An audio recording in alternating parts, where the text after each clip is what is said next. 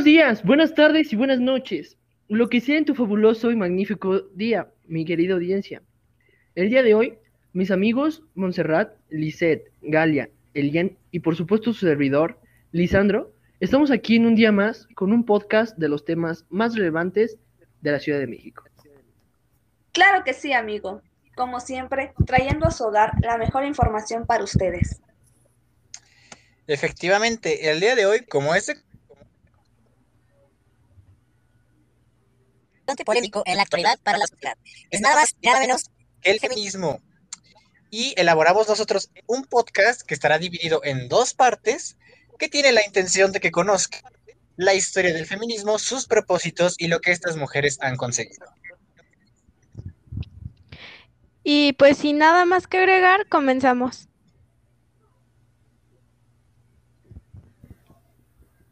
Primero que nada, me gustaría que usted analice la siguiente pregunta. ¿Realmente sabe qué es el feminismo? Comencemos por saber que el feminismo se define como la liberación de la mujer. Algunos autores, como Susana Gamban, ubican los inicios del feminismo a finales del siglo XIII, cuando Guillermina Bohemia planteó crear una iglesia privada, únicamente y exclusiva para mujeres. Eh, los datos que se conocen sobre esta mujer es que era catalogada como la encarnación femenina de Dios, ya que predicaba la palabra para hombres y mujeres. Y como se sabe, pues en ese tiempo la religión solo era exclusiva para los hombres. Pero llegando ella, no más. ella incitaba a las mujeres a la religión. Pues también se sabe que esta mujer llegó a ser papa. Claro, realmente es aquí donde comienza a verse un poco la, la revelación femenina. Después de esto, continúa con el sufragismo, cuando reivindican su autonomía. Además, la lucha comienza a tener finalidades precisas a partir de la Revolución Francesa, ligadas a la ideología igualitaria y racionalista del iluminismo y también a las nuevas condiciones de trabajo surgidas a partir de la Revolución Industrial. Olympia Gauss, en su Declaración de los Derechos de la Mujer y la Ciudadanía, afirma, los derechos naturales de la mujer están limitados por la tiranía del hombre, situación que debe ser reformada. También en México la mujer obtuvo el voto el 17 de octubre de 1953 en las reformas constitucionales para que, bueno, eh, las mujeres gozaran de la ciudadanía plena. Realmente eso de que gozaran de pues no fue muy cierto, ya que se decía que los votos realmente no eran válidos y solo los habían otorgado para que ya no molestaran. Claro, si te das cuenta, aún en estos tiempos hay muchas cosas que de cierto modo son restringidas para las mujeres. Un ejemplo claro es la iglesia. Pues aún en la actualidad no conocemos una mujer que sea sacerdote o papa.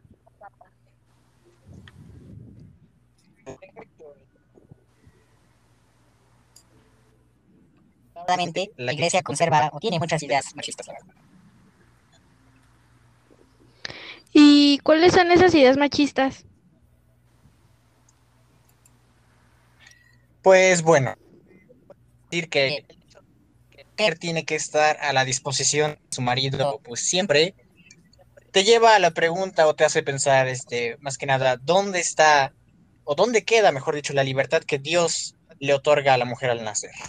Claro, incluso es hasta contradictorio, ya que pues según la Biblia, Dios hace a la mujer de las costillas del varón, o sea, la hace de su lado para que vayan parejos. Pues esto nos dice que pues debe de ser igual, o sea, ni uno más ni uno menos, todo equitativo y ninguno debe de servirle a otro. A base de esto, necesito saber si alguien de ustedes sabe cuál es el artículo que habla del feminicidio. Muy buena pregunta, este, La verdad, este, yo, yo personalmente desconozco eh, qué artículo, vaya, este, habla sobre el feminicidio. Si, si tú o alguno de mis compañeros sabe sobre respecto al tema, adelante. Bueno, eh, yo sobre esto, pues, siento que es como un, pues, un delito de la mujer que, pues, prive, ¿no? A, la mujer de por razones de género. Yo siento que es este, sí, realmente algo que, que perjudique a la mujer y pues sea una ley para que la proteja. Ok, es- en cierta parte tienen razón, ya que es el artículo 325 Código Penal Fede- Federal.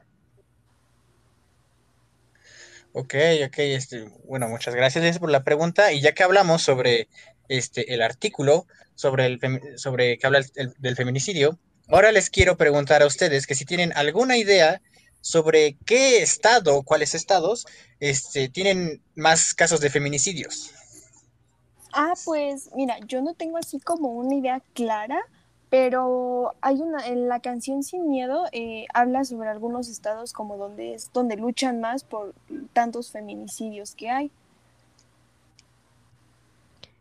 Y pues yo tengo una idea, yo pienso que es este Ciudad Juárez, que es donde tienen ideas machistas y muy retrógradas, muy anticuadas, sobre que la mujer sirve nada más para servir, pero pues tampoco estoy segura. Ah, ok. No se preocupen.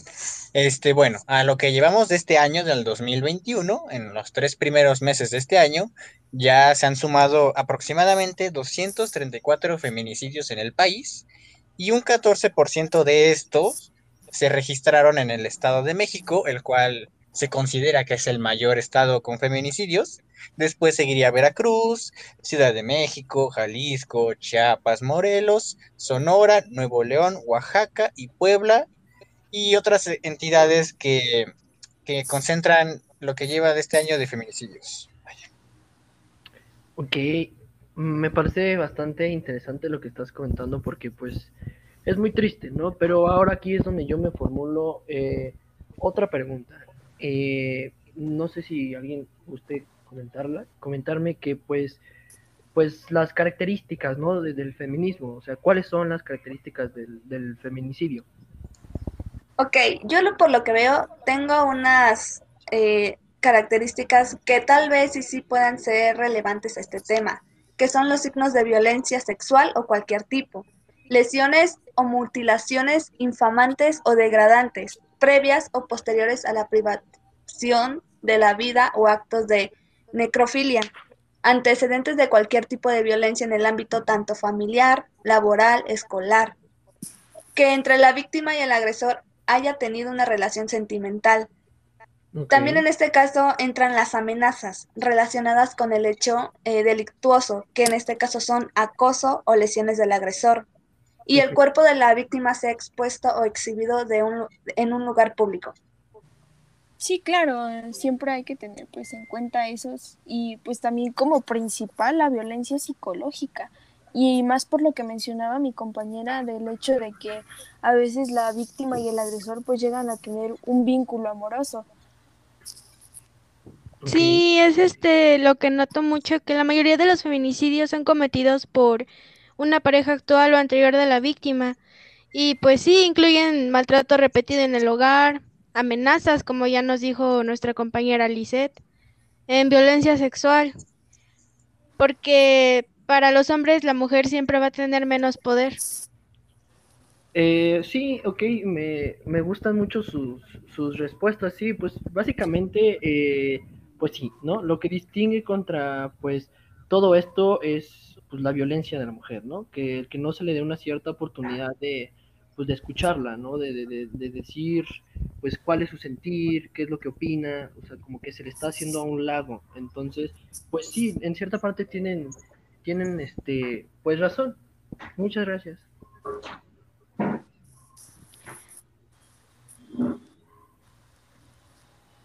Y bueno, ya este teniendo en cuenta todo esto, ¿ustedes saben qué se destaca del feminicidio? Bueno, eh, pues yo lo que siento que destaca es que, bueno, siento que es como todo esto se hace porque, pues, es para que, bueno, se escuchen, se den a escuchar y todo, entonces siento que destaca porque, bueno, es, un movimiento, ¿no? Por- tanto como político y social.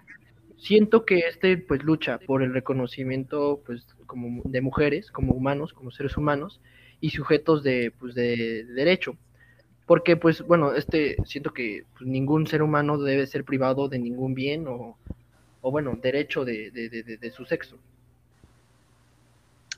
Bueno, yo este, quiero también hablar y bueno, yo lo que destaco o del feminicidio, vaya, o del feminismo en general, mejor dicho, es este, es que la gente simplemente ve lo malo sobre este tema, o sea, ven las destrucciones que han causado, o bueno, los daños este, a monumentos o a ciertos este, em, eh, locales que hayan hecho las mujeres, pero no rescatan o no ven por lo que se pelea, por lo que las mujeres pelean, vaya. Sí, claro. O sea, realmente como que solo muestran eh, pues lo malo de todo, de todo esto. O sea, realmente pues las notas son muy amarillistas en ese, en ese punto. Es aquí donde yo quisiera también preguntarles, ¿ustedes qué creen que es lo que minimizan del, del feminismo? Bueno, yo creo que todo, ¿no? Este, más que nada, nunca van a darle palabra a la mujer por el simple hecho de que la ven como un sexo débil y porque nunca van a estar de acuerdo con nosotras. Un ejemplo podría ser este la marcha de Colombia, todos los apoyan, todos están de acuerdo con ellos, pero si se hace una marcha en el país li- para exigir la libertad de la mujer, estamos mal, estamos locas, estamos estamos no son formas más que nada. Bueno, yo en este caso, eh, así como dijo mi compañera Galia, en esta cierta parte el significado se minimiza y por tanto eh, hace que relative las categorías de la mujer tanto como para el hombre.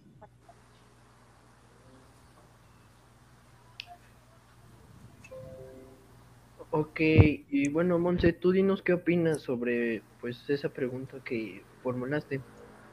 Eh, pues mira, yo considero que realmente, pues sí, tienen la razón mis, mis, compañeras, no se minimiza todo ese asunto de por ser un sexo débil, los minimizan por ese hecho de ser un sexo débil y también minimizan pues los propósitos, bueno, no los propósitos, los logros que ellas han tenido, o sea, porque tienen muchos propósitos de los cuales algunos pues sí se han cumplido pero pues realmente la sociedad no se da, no se da cuenta de, de todo eso.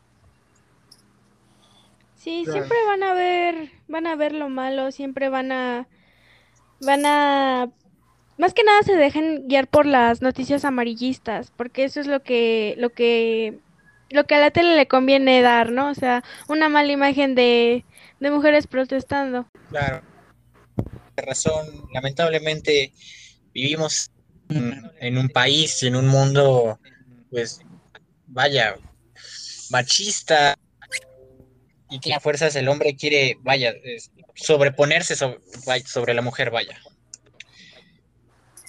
Entonces,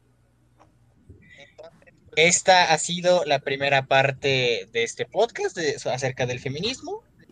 Eh, nos vemos en, el- en la siguiente parte, con- donde vamos a hablar un poquito más sobre este tema del podcast. Vamos a ver un- unos cuantos casos y sobre los diferentes tipos de feminismo. Así que muchas gracias por escuchar esta primera parte. Eh, acompañado de mis eh, compañeros, claro que sí, Lisandro, Galia, Lisette y Montserrat. Esperemos que les haya gustado esta parte y les deseamos una, una bonito día. Muchísimas Muchas gracias. gracias, gracias por escucharnos. Gracias. Nos vemos en el siguiente capítulo. Adiós. A la próxima.